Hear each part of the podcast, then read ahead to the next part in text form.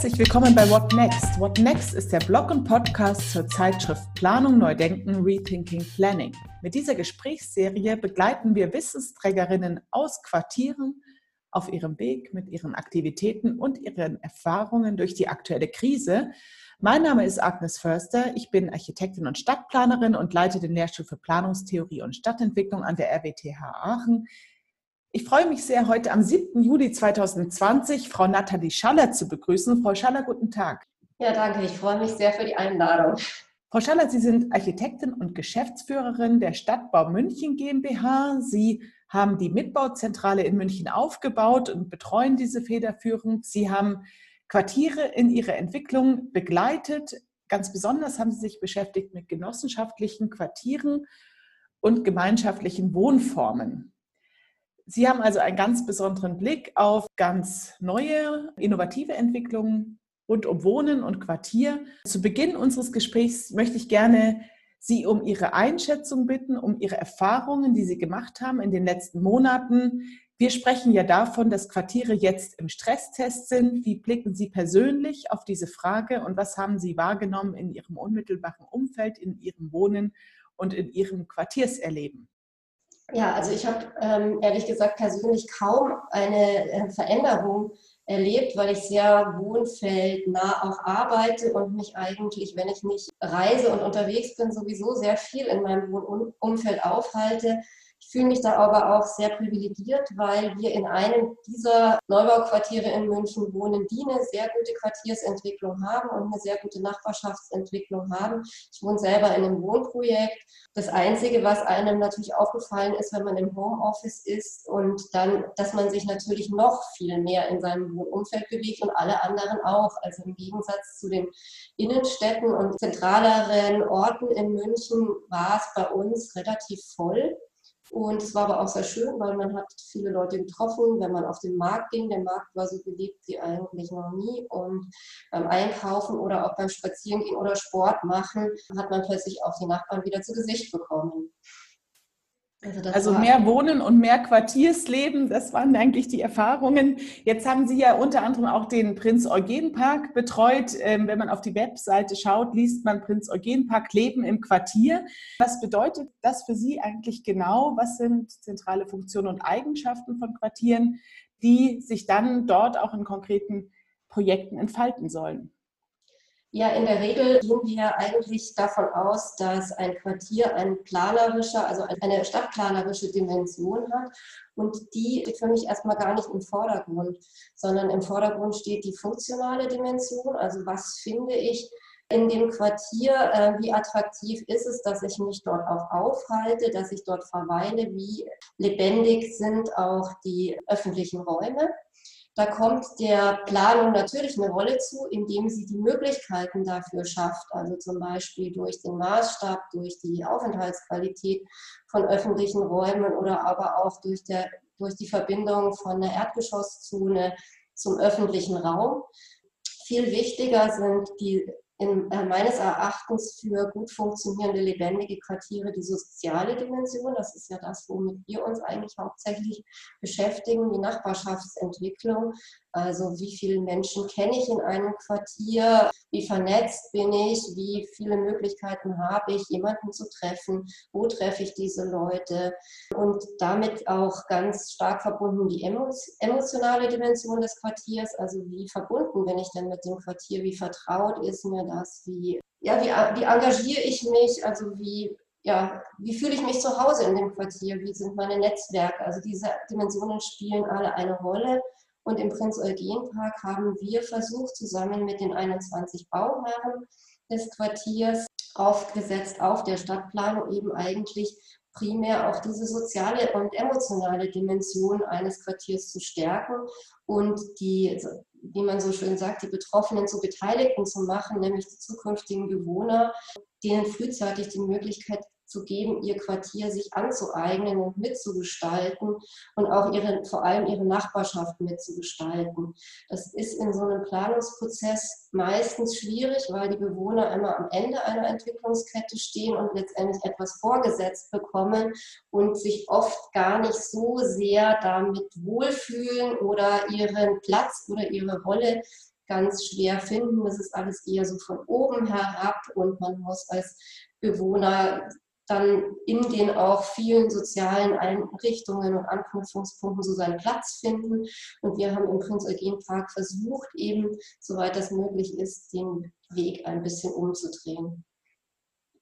Wir beschäftigen uns jetzt, ich glaube, viele beschäftigen sich mit der Frage der Widerstandsfähigkeit, wenn da mal Erschütterungen da sind, vielleicht im Störungen im Lebensalltag. Das sind ja zum Teil jetzt ähm, erstmal soziale Fragen der Begegnung, aber das mögen dann auch Fragen sein der Ökonomie, also wie es auch ökonomisch den Menschen so in ganz unterschiedlichen Lebenssituationen gibt. Also Widerstandsfähigkeit im Quartier, was bedeutet das für Sie? Was macht Quartiere widerstandsfähig?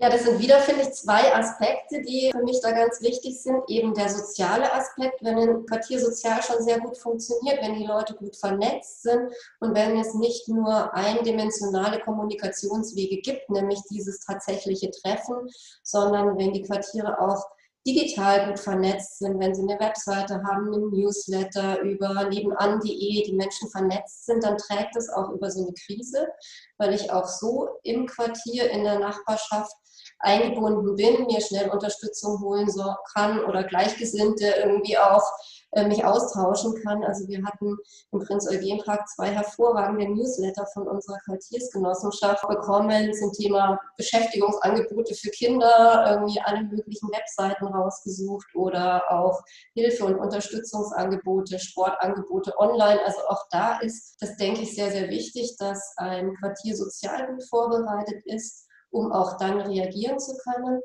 Und der andere Aspekt ist tatsächlich der Freiraumaspekt. Also wie viel Freiräume haben wir überhaupt? Also das ist in Neubauquartieren eigentlich noch ein bisschen, sagen wir mal, luxuriöser, weil da sind ja Freiräume eigentlich in der Regel mitgeplant. Bestandsquartiere haben es da letztendlich schwerer, aber wie gehen wir mit Freiraum um? Wie flexibel ist der Freiraum? Wir haben in München ja sehr bekannte Münchner Straßenräume mit Gehweg, Grünstreifen, Parkspur und Fahrstraße, aber die können eigentlich sehr wenig flexibel auf andere Nutzungen reagieren. Ich denke, das ist etwas, was man sich überlegen sollte, wie zukünftig Freiräume gestaltet werden, sodass sie auch flexibel nutzbar sind, indem man zum Beispiel auch überdachte Plätze macht oder den, auf denen dann auch Sport im Regen stattfinden kann oder ein Markt auch stattfinden kann und auch wie attraktiv eigentlich Freiräume gestaltet sind. Da kann, können wir ja sehr viel von Skandinavien auch lernen, wenn die Leute sich nicht mehr im Café treffen und sich vielleicht im öffentlichen Raum treffen und der aber dann auch so gestaltet ist, dass man dort gerne sitzt und dort gerne verweilt und sich den auch ein bisschen aneignet und den sich zu eigen machen kann. Und da denke ich, gibt es schon noch Potenzial nach oben. Welche Erfahrungen haben Sie denn da schon sammeln können, dass gemeinsam auch Freiräume konzipiert werden? Sie hatten ja ein bisschen gesprochen von diesen stadtplanerischen Grundlagen. Das sind ja eigentlich auch die Freiräume dabei. Und dann kommen die Nutzer, die schaffen sich Wohnen. Das sind vielleicht auch diese Wohnprojekte, aber es sind auch ganz unterschiedliche Formen von bezahlbarem Wohnen. Und da hatten wir von dieser Kommunikation gesprochen. Gibt es auch neue Wege, Freiräume zu entwickeln, wenn es jetzt nicht in München ist, vielleicht an anderer Stelle mit neuen Wohnformen und neuen Formen der Quartiersentwicklung? Ja, es gibt es tatsächlich sogar in München auch. Sind mit dem Planung, äh, mit dem Baureferat Gartenbau haben wir da eine sehr fruchtbare Verbindung sind wir eingegangen, weil letztendlich sich die Ziele des Gartenbaus und die Ziele der Bewohner auch sehr gut ergänzt haben und da eine gewisse Offenheit dafür war, auch Flächen noch nicht gleich zu definieren, sondern auch vielleicht nochmal abzuwarten, bis mehr Bewohner da sind und abzufragen, was für Bedarfe tatsächlich da sind, weil auch sehr viel Bereitschaft da war, zu kommunizieren, Dinge vorzustellen, Fragen zu beantworten. Nachdem wir ja im Prinz Eugen Park die Bewohner frühzeitig mit einbezogen haben, gab es auch einen Arbeitskreis Ökologie der dann für das Gartenbaureferat, oder den gibt es immer noch, gab es nicht, den gibt es immer noch, Ansprechpartner war. Und zum Beispiel wird es im Prinz Eugen Park das erste Mal also oder weiß nicht, ob es das erste Mal, aber es wird Baumpatenschaften geben. Es wird nämlich Obstbäume geben. Das ist natürlich immer sehr, sehr schwierig in städtischen Flächen, weil die sind sehr pflegeintensiv und irgendjemand muss sich auch um das Fallobst kümmern. Und wenn es dann verbindliche Patenschaften gibt, dann ist die Stadt auch bereit, hier dieses Experiment zu wagen. Und es durften sich sogar die Baumsorten ausgesucht werden. Also die Stadt hatte eine Liste auch verschickt, welche Baumsorten geeignet sind und da konnten dann Bäume ausgesucht werden. Also es gibt schon jetzt mittlerweile eine Bereitschaft, die Bewohner mit einzubeziehen. Das ist aber ein Prozess, wo man eigentlich erstmal Türen öffnen muss, auch äh, bei der Stadtverwaltung. Also am Ackermannbogen ist es mit dem Stadtacker ja auch hervorragend gelungen. Und auch der Beteiligungsprozess um die Platzgestaltung ist eigentlich ein positiver Prozess gewesen. Und ich denke, da bewegen wir uns von beiden Seiten in die richtige Richtung, dass die Bewohner auch nicht mehr aus Protest sich einmischen müssen, sondern dass ihre Ideen gehört werden und die Bewohnerbelange auch auf Augenhöhe ernst genommen werden. Jetzt haben wir ja viel gewohnt in den letzten Monaten und auch ganz neue Wohnerfahrungen gemacht. Sie betreuen ja, ich vermute, sehr unterschiedliche, sehr reichhaltig, vielfältige Wohnprojekte. Welchen neuen Blick haben Sie selbst jetzt auch professionell auf das Wohnen gewonnen? Wie steht es um diese vielfältigen Bedürfnisse und Möglichkeiten, Wohnen auch gemeinschaftlich zu gestalten? Ja, natürlich ist ähm, alles, was mit Teilen, also Sharing zu tun hat, in diesen Zeiten etwas schwierig. Aber ich glaube, auch da haben wir jetzt mittlerweile gelernt und, und unsere Ängste und unsere Sorgen auch ein bisschen zurücknehmen können. Also alles was Carsharing und Geräte teilen anbelangt und auch Räume teilen. Da sind wir jetzt auch ein bisschen schlauer, wie wir damit umgehen. Ich denke, das war am Anfang schon schwierig, weil Wohnprojekte ja gerade in München, in einer teuren äh, Region, wo man sich auch nicht viel individuellen Wohnraum leisten kann, ja darauf abzielen, dass man Räume teilt und der individuelle Wohnraum klein ist. Und ich glaube, da war am Anfang schon so eine Verunsicherung da, ist das überhaupt ein Zukunftsmodell, wenn wir so viel teilen? Aber ich denke, das hat jetzt auch, sich auch jetzt gezeigt, dass es trotzdem funktioniert, wenn wir eben bestimmte Regeln und Vorsichtsmaßnahmen einhalten. Und nichtsdestotrotz ist es trotzdem ja sehr viel angenehmer und attraktiver in einem Gemeinschaftsprojekt zu wohnen, wo ich meine Nachbarn kenne, wie dann in einem Einzimmer-Apartment komplett isoliert. Also ich denke, diese Sichtweise hat sich nicht verändert und die Notwendigkeiten, Wohnraum mit Wohnraum effektiv umzugehen, die bleiben in München ja auch bestehen. Wie wir leider merken, hat die Corona-Krise ja keine Auswirkungen auf den Wohnungsmarkt oder nur so geringen, dass es für den Normalverdiener keinen Effekt hat. Und was aber natürlich sehr, sehr wichtig ist, und da legen ja Wohnprojekte auch immer einen besonderen Wert drauf, ist ja dann auch der individuelle Freiraum. Also Balkone, Terrassen sind natürlich wahnsinnig wichtig geworden in dieser Krise. Und ich kann es jetzt ja auch nur aus meinem eigenen Wohnprojekt sagen. Also wir haben sehr viel investiert in große, also fast terrassenartige Balkone. Das war jetzt mein absoluter Corona-Luxus, muss ich sagen. Also ein zweites Zimmer im Freien, das aber wirklich unser geschützter Außenbereich ist. Und ich denke, das wird ja parallel zu dem alles, was man an Flächen teilt, also Dachterrassen und, und Gemeinschaftsräume trotzdem auch noch im Fokus bleiben, dass der zwar individuelle, aber effektive Wohnraum trotzdem diese Qualitäten hat. Interessant ist äh, meines Erachtens auch, dass wir viele Regeln aufgestellt haben, um zurechtzukommen in den Räumen. Also dass es eine Verbindung gibt zwischen dem Raumangebot und unserer Fähigkeit, uns zu organisieren. Jetzt sage ich mal als Hausgemeinschaft, in einem Quartier, in einer Straße. Das war ja früher auch oft ein bisschen spießig mit diesen aufgestellten Schildern. Hier, das ist erlaubt, das ist verboten. Das waren jetzt vielleicht solche Anti-Beispiele für Regeln. Wie haben Sie das denn erlebt in solchen ja, Wohnform, wo ja die Menschen vorher schon vielleicht ganz anders organisiert waren, genossenschaftlich oder auch mit bestimmten Arbeitsgruppen, also die sozusagen schon eine bestimmte Organisationsform eingeübt haben, auch bestimmte Kommunikationsstrukturen. Was hat dieses, dieser Regelungsbedarf bedeutet? Wie, wie gut konnte man damit umgehen? Was gab es da vielleicht auch für Erfindungen in, in unserer Regelung des physischen Raums? Also da kann ich ehrlich gesagt gar nicht so viel beitragen, weil tatsächlich wir bei uns überhaupt nichts geregelt haben. Man kennt sich, man achtet aufeinander, man hält automatisch bestimmte Regeln, die ja allgemeingültig sind, ein, ohne dass man jetzt großartig kommunizieren muss. Das ist überhaupt etwas, was ja Wohnprojekten sowieso in Wohnprojekten sehr üblich ist, keine Hausordnung zu haben, weil eh klar ist, wie man sich verhält, weil man ja auch gelernt hat, gut miteinander zu kommunizieren. Und es ist eher so, dass man aber klar, man hat natürlich die E-Mail-Adressen von allen, man kennt ja, weiß ja, wer wo wohnt und über den Flurfunk kriegt man dann auch mit, oh, die sind jetzt gerade irgendwie zwei Wochen in Quarantäne, ja, da frage ich doch mal schnell, ob ich einkaufen gehen kann. Also das funktioniert sehr viel, also ganz organisch und ganz unkompliziert eigentlich, ohne Regelungen. Und das ist auch das Schöne, also dass man sofort weiß, okay, ich bin eine Woche in Quarantäne, wenn ich jetzt wirklich nicht mehr keine Lebensmittel mehr habe, dann habe ich 15 Leute, die ich anrufen kann und die kaufen für mich ein.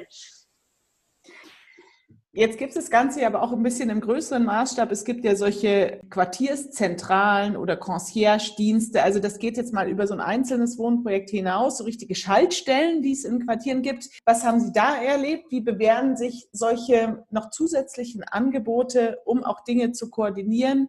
Welche Rolle können die auch spielen zum Thema Widerstandsfähigkeit? Ist ja dann immer noch das größere Thema, das wir hier implizit behandeln. Ja, also tatsächlich haben wir ja mit dem Prinz Eugen Pakt einen Versuch gemacht, der schon am Ackermannbogen eigentlich angefangen hatte und dann im nächsten Quartier Dumakrak fortgesetzt wurde. Nicht jedes Projekt macht ein einzelnes Konzept, sondern man versucht, diese Konzepte letztendlich zusammenzubringen und abzustimmen und ein Quartierskonzept zu machen. Und die logische Folge ist dann, also man muss dazu sagen, die Stadt spielt da natürlich auch eine wichtige Rolle, weil sie zum einen 20 bis 40 Prozent der Grundstücke an Wohnprojekte in Neubauquartieren vergibt. Also wir haben viele Bewohner, mit denen man schon frühzeitig arbeiten kann, weil sie die Grundstücke mit Konzept vergibt, sodass auch Angebote gemacht werden müssen für das Quartier auch bestimmte soziale Einrichtungen in Quartieren finanz also finanziert, wie zum Beispiel Nachbarschaftstreffs in Neubauquartieren, die so eine Anlaufstelle für die Bewohner sind. Und normalerweise sind in so Neubauquartieren mehrere so Nachbarschaftstreffs geplant und am Ackermannbogen ist es das erste Mal eigentlich über einen Nachbarschaftsverein gelungen, drei dieser Nachbarschaftstreffs zu bündeln und eine zentrale Ansprechstelle zu haben, nämlich den Ackermannbogen e.V. Und das haben wir versucht, im Prinz Eugen Park umzusetzen. Diese zentrale Anlaufstelle ist total wichtig, weil man eben, wenn man mehrere verschiedene soziale Einrichtungen hat, gar nicht weiß, wen spreche ich jetzt eigentlich an, wenn ich ein Thema habe, wie sind die denn überhaupt miteinander vernetzt. Und ich denke, das trägt auch zu dieser Robustheit bei, dass ich genau weiß, alle Infos, alle Unterstützung, alles Soziale kanalisiert sich über einen Ort, also einen physischen Ort, eine Zentrale, aber auch die ganzen Informationen, also die jetzt eben digital, die digitalen Informationen werden gebündelt an einem Ort. Und ich denke, das ist ein Zukunftsmodell, das wir auf jeden Fall weiterverfolgen sollten, weil diese auch bewohnergestützten Quartiersorganisationen, die dann eben das Management des Quartiers übernehmen, gut funktionieren, weil die Bewohner eben frühzeitig mit einbezogen sind und über Verein oder Genossenschaft ja auch Teil des Ganzen sind, also sich wieder mit einbringen können und nur so diese Organisationen auch eigentlich leben durch die Bewohner selbst. Und die Akteure, die das Quartier dann managen, das sind ja in der Regel dann auch Bewohner aus dem Quartier, die aus diesen Organisationen kommen, also die dann tatsächlich ganz nah auch dran sind und drin sind. Ich, so ein bisschen wie die Mamas des Quartiers oder die Papas, je nachdem, also die einfach dafür auch leben und die jeder kennt, wenn sie durch die Straßen laufen. Also das macht schon auch nochmal was sehr Soziales für die soziale Miteinander und für auch die emotionale Verbundenheit mit dem Quartier spielt es eine wichtige Rolle.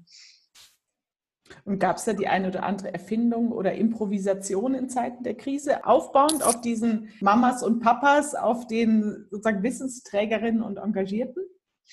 Also was, was auf jeden Fall neu war, wir haben im Prinz Eugen Park einen Quartiersrat eingerichtet. Also parallel zu dieser Quartiersgenossenschaft gibt es einen Quartiersrat, in dem hat jedes Haus einen oder zwei Vertreter entsandt und so kann man eigentlich relativ schnell Informationen aus den Häusern an eine, in ein zentrales Gremium bringen oder umgekehrt. Und auch die Quartiersgenossenschaft kann sich relativ schnell auch eine Legitimation für bestimmte Themen holen. Also das ist selbst organisiert, total toll. Die haben auch mehrere Soziokratie-Seminare selber gemacht, um irgendwie ihre Rolle zu finden und wie sie kommunizieren und wie sie mit den Arbeitskreisen auch zusammenarbeiten. Total toll. Das äh, rührt mich sehr, wie gut das funktioniert. Und die haben ihre Quartiersratstreffen dann eben in, weiß ich nicht, Zoom oder Teams, also dann tatsächlich auch webbasiert abgehalten. Das war dann so ein bisschen die Neuerung, dass dieses, was ja eigentlich auf Quartiersebene immer direkt und man wohnt ja quasi nebeneinander funktioniert, sich dann auch bewährt hat, wenn man es ins Netz überträgt. Ansonsten sind die ja schon sehr digital, muss man sagen. Also die nutzen ja nebenan.de und die nutzen Newsletter-Funktionen und Webseite, die haben ein digitales Infoboard. Also da ist schon sehr viel auch auf digitaler Ebene und das habe ich vorhin ja schon erwähnt, es bewährt sich einfach, dass man nicht nur diesen direkten 1 zu 1 äh, das 1 zu 1 Treffen als Kommunikations- und Informationsmöglichkeit hat, sondern eben auch andere Kanäle.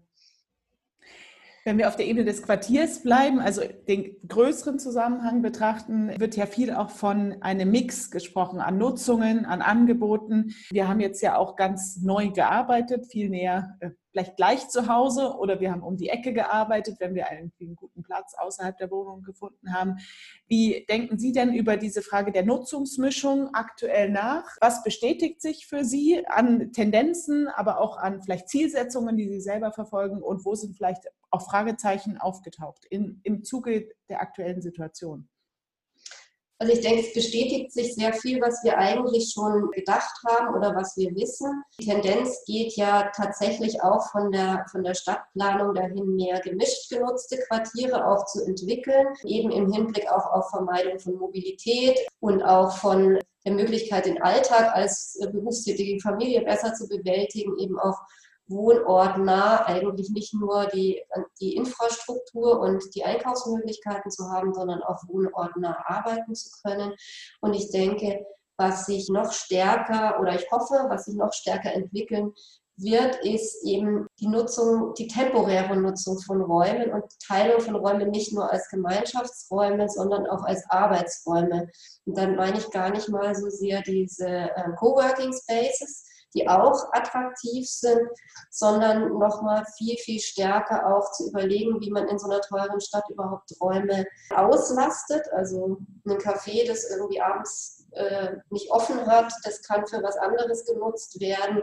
Oder auch ein Friseursalon, der montags zu hat, da kann auch jemand einen Instrumentalunterricht geben, montags immer solche Ideen auch nochmal zu spielen, um auch mehr Möglichkeiten zu schaffen, wohnortnah kostengünstig zu arbeiten und flexibler auch zu arbeiten. Und diese Modelle, das hat sich auch schon im Prinz Eugen Park gezeigt, die sind wahnsinnig nachgefragt. Also auch die Gemeinschaftsräume, die ja in dem Quartier eigentlich in großer Anzahl hergestellt werden, die werden auch sehr viel professionell nachgefragt, aber natürlich bieten die jetzt nicht die Möglichkeit, dass man da Materialien so lagert.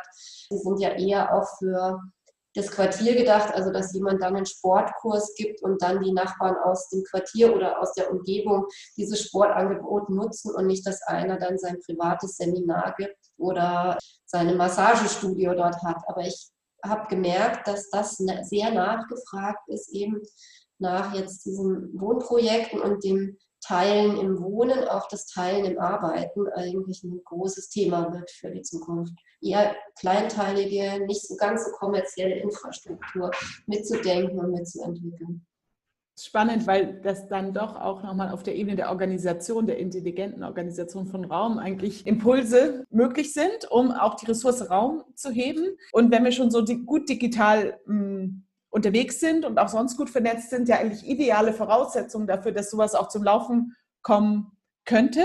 Da kommen wir vielleicht abschließend auf dieses Megathema Stadt und Fläche. Das hat ja ganz viel damit zu tun, wie viel Fläche benötigen wir eigentlich zum Wohnen. Es wurde viel davon gesprochen, dass wir ja auch unseren Fußabdruck etwas reduzieren sollten und diese Kurve der individuellen Wohnfläche irgendwie auf so einen Absenkungspfad kommen. Äh, gleichzeitig haben wir auch von den Außenräumen gesprochen und ich glaube, wir haben alle gelernt, was jetzt Distanz ist, wie viele Meter haben, was sind die Maße gewisser Räume. Also wir haben auch ein bisschen ein Sensorium entwickelt, dass es gut ist, auch ein bisschen einen Raum zu haben. Das fand ich auch irgendwie spannend, so als Erfahrung. Was sind da für Sie so wichtige Themen, wo Sie jetzt vielleicht auch weiter dran arbeiten wollen? Stadt und Fläche, was heißt das für diese Quartiere? Wo brauchen wir mehr Raum? Wo können wir trotzdem sparsam umgehen mit dem Platz?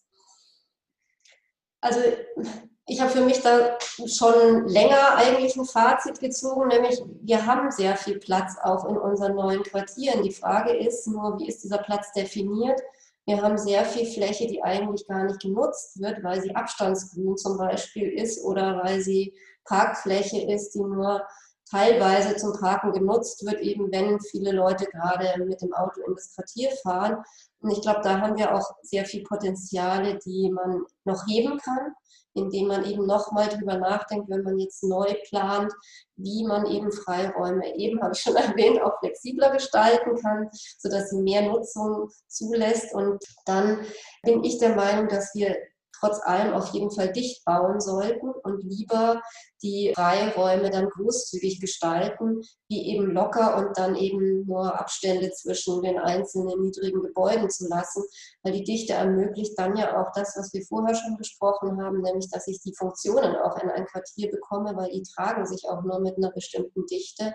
Und ich glaube, das macht dann auch die Spannung von solchen Quartieren aus, dass ich eben die Dichte und die Lebendigkeit auf der einen Seite habe mit all diesen funktionalen Angeboten, aber auf der anderen Seite dann Freiräume habe, die ich wirklich auch nutzen kann, die ich auch besetzen kann, die ich mir auch eineignen kann und die aber dann ausreichend groß und flexibel sind, dass sie auch auf verschiedene Anforderungen reagieren können. Also am besten funktioniert tatsächlich, funktionieren bei uns im Viertel zwei Flächen. Das ist die große Wiese, die hat erstmal gar keine Funktion und der Platz. So, da kann man alles machen. Da findet der Markt statt, da ist der Brunnen und da spielen die Kinder irgendwie, baden die Kinder im Sommer und da finden Konzerte statt und da treffen sich die Leute und auf der großen Wiese findet irgendwie alles statt, vom Picknick bis zum Fußballspiel und Federball und Kinderfangen und Geburtstage, Sport. Und ich glaube, das zeigt auch, dass die Flächen nicht immer so top einer, für eine Funktion gestaltet werden müssen. Ja, das ist ein ganz schönes Bild. Wiese und Platz, Raumtypen einer europäischen Stadt, die man sich aneignen kann. Es gibt auch ganz große Wiesen in München. Die eine heißt Theresienwiese, auch die wird so genutzt. Frau Schaller, ich danke sehr herzlich für das Gespräch heute am 7. Juli 2020. Mit dieser Serie begleitet What Next Wissensträgerinnen aus Quartieren auf ihrem Weg mit ihren Aktivitäten und ihren Erfahrungen durch die aktuelle Krise. Hören Sie wieder rein.